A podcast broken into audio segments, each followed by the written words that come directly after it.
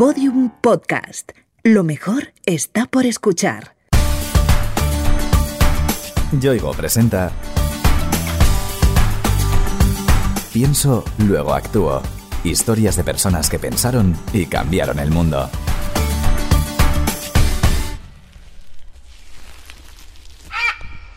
Estamos en la Sierra de Guara, comarca de la Hoya de Huesca, muy cerca de la aldea de Santa Cilia de Panzano, y eso que escucháis son buitres. Acompañamos a Manuel Aguilera, un enamorado de estas aves, que viene a pasar un rato con ellas y darles de comer en el muladar, un espacio natural acondicionado para alimentar a este tipo de rapaces. Mira, mira. Oh, oh, oh, Ven aquí. Manuel es el presidente del Fondo de Amigos del Buitre y lleva 30 años alimentando a estas aves sin faltar ni un solo día. Mi día a día es todos los días con los buitres. Levantarme, preparar a mi hija, la llevo al colegio y a las 9 la dejo en el colegio y ya me voy al matadero donde cargo la carne que me guardan, voy a Vinacé y la deposito, cambio la tarjeta de la cámara porque hay una cámara allí las 24 horas, así lleva 10 años y ya pues ya bajan los pájaros a comer. Ese es mi día a día.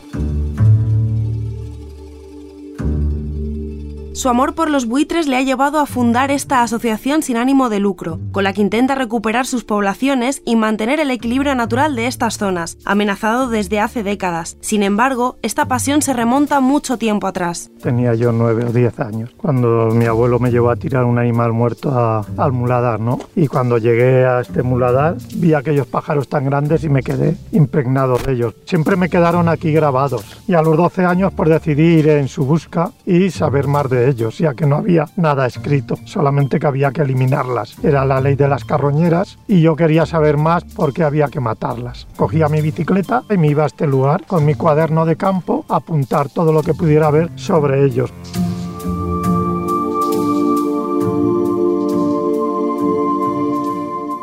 Contemplar a los buitres le fascinaba, pero al pequeño Manuel no le bastaba con observarlos de lejos, tenía que acercarse a ellos para saber más sobre sus costumbres, así que se las ingenió para verlos de cerca. Fue cuando se me ocurrió crear mi primer high, mi primer escondite, pues era arrastrar un cadáver de un animal muerto, ya llevaba reseco mucho tiempo, ponerlo al lado del que recién que habían tirado y meterme en sus costillas para poder ver a estos buitres cómo devoraban al otro buitre, ¿no? La realidad es que no se le aconsejo a nadie que lo haga, porque de allí cogí el tifus, cogí fiebres maltas, casi me muero.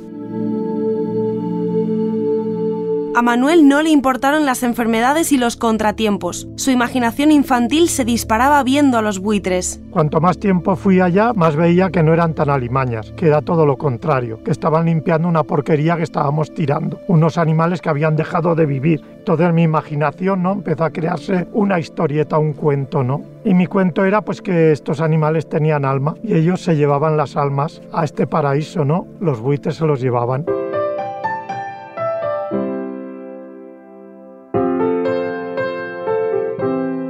En poco tiempo, todo empezó a girar alrededor de ellos. Observarlos, estudiarlos, darles de comer. Su afición, sin embargo, no era comprendida por todos. Siempre eran los buitres lo primero. Me convertí en el rarito del pueblo. Yo no iba a jugar al fútbol con todos los chicos. Mi mundo era el muladar para saber más de él, de qué seres vivían allí, qué seres sobrevivían con esta energía que se había muerto, ¿no? Que había desaparecido. Y era mi pasión y mi mundo.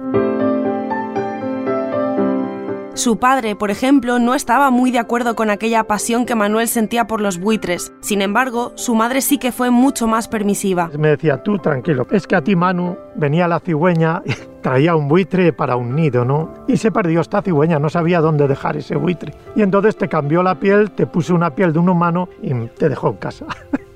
de, ahí te, ahí te viene esto, ¿no? La pobre mi madre casi no la recuerdo porque murió cuando yo tenía 13 años. Esas son anécdotas que te quedan siempre en el coco.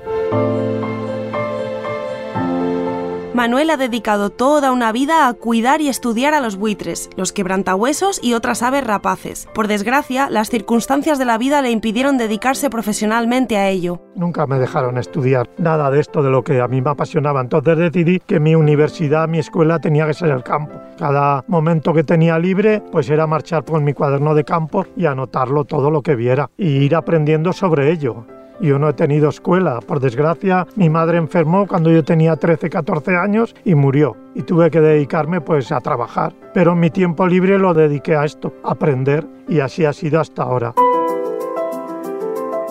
Manuel se dedicó, como su familia, a la ganadería, pero la falta de estudios superiores no le impidió convertirse en un experto, y con los años encontró a otro joven igual de fascinado por los buitres como él. Ambos crearon el Fondo de Amigos del Buitre. Fondo Amigos del Buitre fue cuando conocí a mi amigo David Gómez. Estuvimos muchos años juntos hasta el 86 que decidimos crear la, el Fondo Amigos del Buitre, una forma de juntarnos las personas que amamos los buitres, que nos gustaban y trabajar por ellos desinteresadamente, poniendo nuestro dinero, una cuota cada año para pagar gastos de los que pudiéramos tener. La labor del fondo no es solo reunir a los amantes de estos animales, sino lograr que sus poblaciones se recuperen y asienten, que tengan el aporte alimentario que la ganadería industrial les niega y que su estudio y protección se extienda cada vez más. Mi amigo David y yo decidimos buscar los quebrantas por Altos Pirineos. Entonces un buen día fuimos a Santa Cilia en el invierno del 79 al 80 y desde la salida del pueblo vimos como un quebrantahuesos rompía un hueso sobre la laja de Santa Cilia, ¿no? Entonces pues decidimos buscar su nido y lo encontramos y tenía un pollito. Entonces empezamos a llevar allí comida. Cuando se creía que en Guara no había quebrantahuesos, pues hoy se calcula que hay unas 10 o 11 parejas. Lo que parecía una labor de un puñado de locos, obsesionados por lo que entonces se consideraban alimañas, está consiguiendo algunos de los objetivos marcados. Gracias a ellos, las gentes de las comarcas cercanas han descubierto que el buitre, además, les reporta beneficios económicos. Hace unos 12 o 14 años hicimos la Casa de los Buitres porque empezaba a haber demanda de turismo. Nosotros no pensábamos que fuera todo el turismo para los pájaros, ni mucho menos. Y al principio pues venía poquita gente porque no se sabía. Ahora con las redes sociales todo el mundo lo sabe. En el 2016 hubo casi 5.000 personas y el año pasado 4.000. Divide esto para las personas que viven en ese entorno a 50 euros por turista que hayan dejado o de comer o de dormir, son 200.000 euros. Aquello que antes se veía como una porquería y una limaña produce riqueza. Cambiar la visión que la gente tiene de las aves carroñeras es lo que más satisface a Manuel Aguilera. Desde siempre esa ha sido su principal batalla. Hemos conseguido pues enseñar que los buitres no eran tan malos como los pintaban, tan de mal augurio, pues que como era una riqueza natural, la prueba es que ahora en muchos sitios, hoy que hay buitres, venir a verlo. Hemos cambiado ese chip, que era a fin de cuentas lo que nos preocupaba, que fueran vistos de otra manera y no fueran perseguidos y matados. Con eso ya nos vale.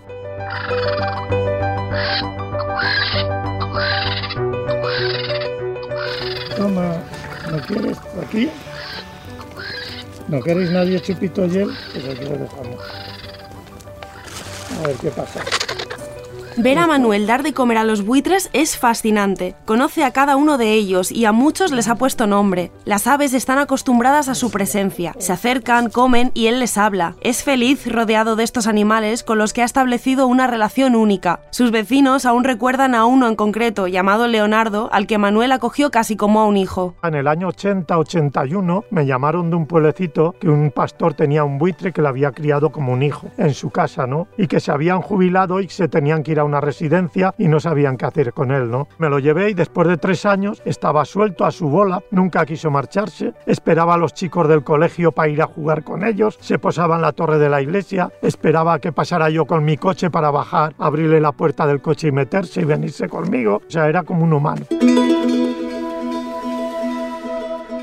Pero a Manuel le preocupaba que Leonardo se rodeara exclusivamente de humanos. Su intención siempre había sido devolverlo a la naturaleza. Después de tres años dije, este va a ser imposible que vuelva a la naturaleza porque no, no va a haber manera. Y bueno, no se me ocurrió otra cosa que en el comedero atar una silga en el suelo, un cable y ponerle dos anillitas en las patas para que pudiera desplazarse unos 30 metros. Y así cuando llegaran otros buitres, pues los viera, estuviera con ellos. Yo iba a echar comida por la noche para que no me viera y así no viera persona nada más que buitre. El caso fue que unos pistoleros subieron arriba y lo mataron a tiros allí. El mal fue mío por no haber concienciado suficientemente a la gente.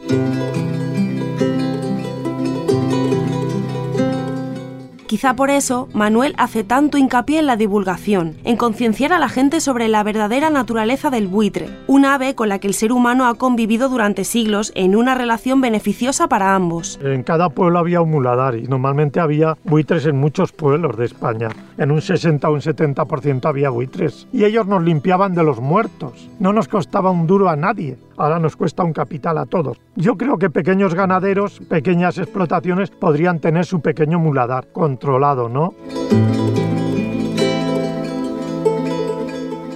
En los años 50 del siglo XX comenzó el calvario para los buitres españoles. La dictadura franquista creó las juntas provinciales de extinción de animales dañinos y protección de la caza, que recompensaban a la gente por entregar los cadáveres de especies como el lobo, la nutria o el buitre. Muchas de estas poblaciones descendieron dramáticamente, hasta que a partir de los años 80 comenzaron a recuperarse. Sin embargo, una nueva amenaza se cernió sobre los buitres. El mal de las vacas locas lo crearon los ingleses por darle a las vacas carne de comer. Y cuando pues la Unión Europea dijo que se había acabado el dejar comida en el campo para los animales, sin pensar que aquí tenemos la mejor población de Europa de aves carroñeras, de buitres leonados, de quebrantahuesos, de buitres negros. Y no se pensó en ellos y se estuvo dos años sin ponerles nada de comida. Y esa población, pues la echaron al traste totalmente.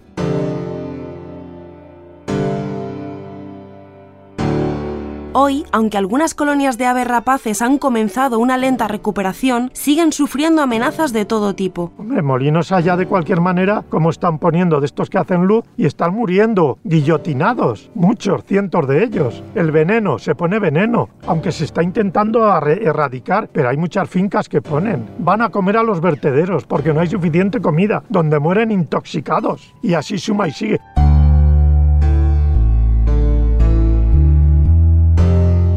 El Fondo de Amigos del Buitre intenta paliar los problemas que sufren estas aves en España, pero su actividad también se ha trasladado más allá de nuestro país. Manuel Aguilera viaja regularmente a África, donde colabora en diversas campañas de protección. El origen de esta relación tuvo lugar tras un desgraciado suceso, la muerte de David Gómez, su amigo y cofundador del fondo. En el 2005 un fatal accidente, murió él y toda su familia, ¿no? Yo me quedé muy chafado, muy mal, muy mal, muy mal. No quería ir por el monte ni quería saber nada, ¿no? Y estuve muchos meses así, muy mal. ¿no? Entonces me llamaron un día de, por teléfono un señor que estaba organizando una expedición a Sudáfrica a hacer censo nacional de quebrantahuesos por encargo del gobierno de Sudáfrica. Y yo le dije que no y estuvo varios meses, dale, dale, dale, hasta que al final mi mujer me dijo, pues venga, vete y ya está, que si no aquí te vas a volver loco. Tras aquella visita a Sudáfrica, Manuel sintió la necesidad de seguir ayudando en ese continente, donde los buitres empiezan a sufrir los mismos problemas que aquí les han hecho casi desaparecer. Y África pues me dejó una marca muy grande, ¿no? Y querías volver a África, a donde fuera, para hacer algo por los buitres allá, porque en África se está matando todo. Entonces un amiguete mío de Gambia me dijo que en su país había buitres, pero que ahora no se veían casi. Y me marché a Gambia. Estuve un mes con mi amigo Pepo por allá pateando entonces he estado volviendo allí hasta ahora, eh, siete años llevo viajando allá. He contabilizado ocho especies diferentes de buitres en este lugar, donde se creía que no quedaban buitres. Las transformaciones agresivas del hábitat, la ganadería industrial y los mitos erróneos sobre los buitres amenazan la vida de las aves carroñeras, y por si fuera poco, el cambio climático contribuye a diezmarlos. Les afecta bastante, ¿eh? bastante. Primero, la luz solar es muy fuerte ahora, mucho más que antes, y en sus ojos se nota. Se nota, igual que nosotros tenemos que ponernos más gafas de sol que antes, ellos les está afectando. Luego aparte, por ejemplo, estamos haciendo estudios de contaminación en sangre y en plumas y lo mismo, sale bastante peligrosillo. ¿eh? El hombre moderno y urbanita se ha alejado de la naturaleza y ha olvidado la riqueza que aportan las especies animales. El desconocimiento y la ignorancia nos han llevado a creer que aves como los buitres son peligrosas y dañinas, cuando la realidad es completamente distinta. Si tú le das la mano, él te da tu respeto y su cariño. ¿Esto qué quiere decir? Que si tú no vas a atentar nada contra él, él se quedará allí comiendo y tan tranquilo. Ahora, al momento que te vea que tú vas así medio agachado, que haciendo cosas raras, uy, y de este me va a hacer algo. Los buitres son muy sociables, siempre nos han relacionado con ellos. La prueba es que cuando un buitre pasa hambre o lo pasa mal, normalmente se va a posar siempre en los tejados de las casas de los pueblos, donde hay personas que él sabe que lo van a cuidar. Son muy inteligentes. Al contrario de lo que mucha gente piensa, el buitre no ataca a los animales, y mucho menos a los humanos. Se alimentan de cadáveres, eso es cierto, pero jamás causan la muerte de otras especies. Yo les pido a la gente de que cuando vean estos artículos en la prensa de que han atacado a caballos, que han atacado vacas, burros y eso, pues que la mayoría, el 99% son falsas. Le pido a la gente que los buitres no son lo que nos han pintado en la prensa, que son mucho más nobles que todo eso. España acoge al 90% de los buitres europeos, pero su supervivencia en la península no está garantizada. Por eso es tan importante cuidarlos y procurarles un hábitat adecuado, libre de amenazas y con alimento garantizado. Es importante conservarlos para las futuras generaciones de los buitres y nuestras. Es una riqueza natural que poseen nuestros pueblos y que hay que conservarlos, porque estamos necesitados de cosas así, de cosas que produzcan riqueza, que den vida a nuestros pueblos. Y es importante cuidarlos por esto. No somos los humanos quienes decidir cuál es la especie que ha de sobrevivir y cuál es la especie que no tiene que sobrevivir. Colaborar con el Fondo de Amigos del Buitre es una manera de contribuir a mantener y preservar esa riqueza. Formar parte de él está al alcance de nuestros bolsillos. Una cuota anual supone solo 18 euros. Pero hay otras formas de ayudar, por ejemplo, con la compra de postales y camisetas que ponen a nuestra disposición en su página fondoamigosdelbuitre.org. Toma. Ay, ay, ay, qué malo está, ¿eh? Mira, mira. Estornudarte a... Manuel nos pide que le dejemos solo para despedirse de los buitres. Se queda allí, en el muladar de Santa Cilia, hablando con sus inseparables amigos. Su amor por ellos, su dedicación y entrega es un ejemplo que debería hacernos reflexionar a todos sobre la importancia del medio ambiente en nuestras vidas. Hay muchas maneras de colaborar, ¿no? Nosotros pedimos ayuda ahora, por ejemplo, para saber la historia de los buitres, estos que hacen esta migración, el tiempo que están allá, pues necesitamos fondos para comprar los radioemisores y colocarlos y hacer investigación con esto, ¿no? Claro, nosotros todos somos gente trabajadora y no nos llega porque eso vale dinero, ¿no?